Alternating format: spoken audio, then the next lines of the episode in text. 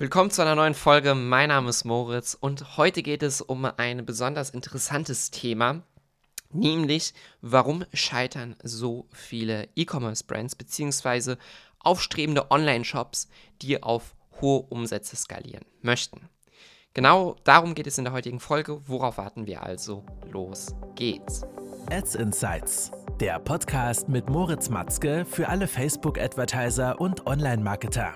Erfahre die besten Strategien, Tipps und Experteninterviews, um deine Social-Media-Kampagnen noch besser zu machen. E-Commerce ist auf jeden Fall schwieriger denn je. Der Markt ist gesättigter denn je und das muss einem ganz klar sein. Den E-Commerce-Shopping-Wahnsinn, den wir zwischen oder während den Corona-Zeiten hatten, ja, das ist kein üblicher E-Commerce-Trend sozusagen und war eine ganz besondere Situation. Auch die Jahre zuvor bei Meta, das hat eigentlich alles erst in Deutschland so richtig so 2017, 18 angefangen und dann kamen die größeren Brands dazu und Wer jetzt heutzutage anfängt, hat es natürlich deutlich, deutlich schwieriger, da die Nutzer es viel mehr gewöhnt sind, Ads zu sehen, auch täglich einfach hunderte Ads mehr sehen.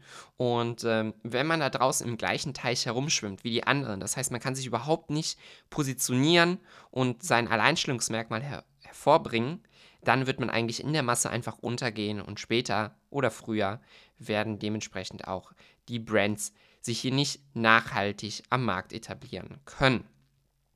Es geht mehr darum, wirklich zu erkennen, was bewegt die Zielgruppe zum Kauf und wie schaffe ich es, diese Botschaften in Werbeanzeigen reinzupacken. Also es geht vielmehr darum, bevor man jetzt einfach mal schnell eine Kampagne aufsetzt, sich wirklich mal Gedanken zu machen, ja, würde meine Zielgruppe oder würde ich selber überhaupt das Produkt kaufen, wenn ich diese Ad sehe? Immer wieder sehe ich da draußen Werbeanzeigen, wo einfach nur das Produkt gezeigt wird, mit diesen zwei, drei Eigenschaften und dann wird erwartet, dass darüber jetzt eine tolle Performance erzielt werden soll.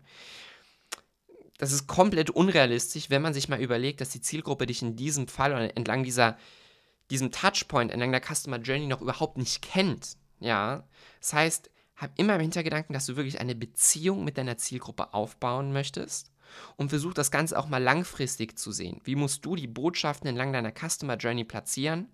Hier auch Stichpunkt Storytelling um wirklich Vertrauen und Interesse bei der Zielgruppe aufzubauen, welches später dann in profitablen Kunden resultiert und zusätzlich auch eine loyale Zielgruppe macht oder erzeugt. Und das Resultat dafür ist, dass wenn du dann zum Beispiel neue Product Launches hast, also neue Produkte auf den Markt bringst, hier hervorragende Umsätze erzielst, ohne jetzt extra Werbebudget investieren zu müssen, da die Nutzer zum Beispiel dein E-Mail-Newsletter über oder über deine Organic Channels direkt das Produkt kaufen, weil sie so begeistert davon sind. Produkt ist ja auch ein gutes Stichwort. Natürlich musst du ein gutes Produkt haben. Wenn du kein gutes Produkt hast, wirst du später, früher oder später, ja, hinfallen. Denn äh, schlechte Kundenbewertungen, Reviews online und so weiter werden in dem Sinne dann einfach deiner Brand schaden und ich kann dir sagen, Nutzer googeln deine Brand, bevor sie kaufen. Nicht jeder Nutzer klickt blind auf eine Ad und kauft dann, sondern schaut erstmal, ist dieser Online-Shop seriös? Ist dieses Produkt gut? Schaut vielleicht auch nach Amazon nach diesem Produkt. Und all diese Aspekte musst du beachten, denn wenn hier du irgendwie Mängel vorhanden hast, dann schadet das deinen Umsätzen extrem. Dann ein weiterer Punkt, warum so viele E-Commerce-Brands und so viele Online-Shops da draußen scheitern, ist, sie setzen an der falschen Stelle an. Sie setzen also Maßnahmen um, die im Endeffekt keinen großen Return ja, der Brand bringen oder dem Unternehmen bringen und verschwenden somit ihre Ressourcen, sei es finanzielle Ressourcen oder auch zeitliche Ressourcen. Ja. Macht es jetzt wirklich Sinn, zum Beispiel ähm, jeder einzelne Interesse, wenn man jetzt Meta-Ads schaltet, gegenseitig zu testen? Und dadurch wirklich viel Budget zu verbrennen. Stattdessen sollte man vielleicht einen Schritt mal zurückgehen und sich überlegen, welche Marketingbotschaft bringe ich überhaupt da raus?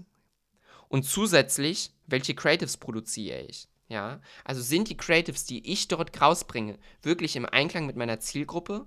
Wecken die das Interesse der Zielgruppe? Oder muss ich hier eigentlich eine ganz andere Bildsprache kommunizieren, um bei einer Zielgruppe anzukommen, aus der Masse der Ads herauszustechen und zusätzlich natürlich somit langfristig die Kunden an die Marke zu binden.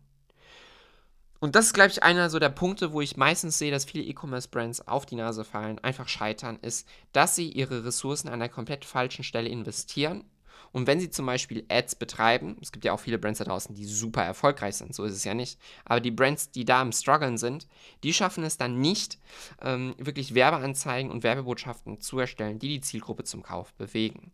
Und dort werden dann teilweise die Ressourcen an der komplett falschen Stelle eingesetzt, wo man eigentlich einen viel größeren Return hätte, wenn man es an anderen Stellen investiert.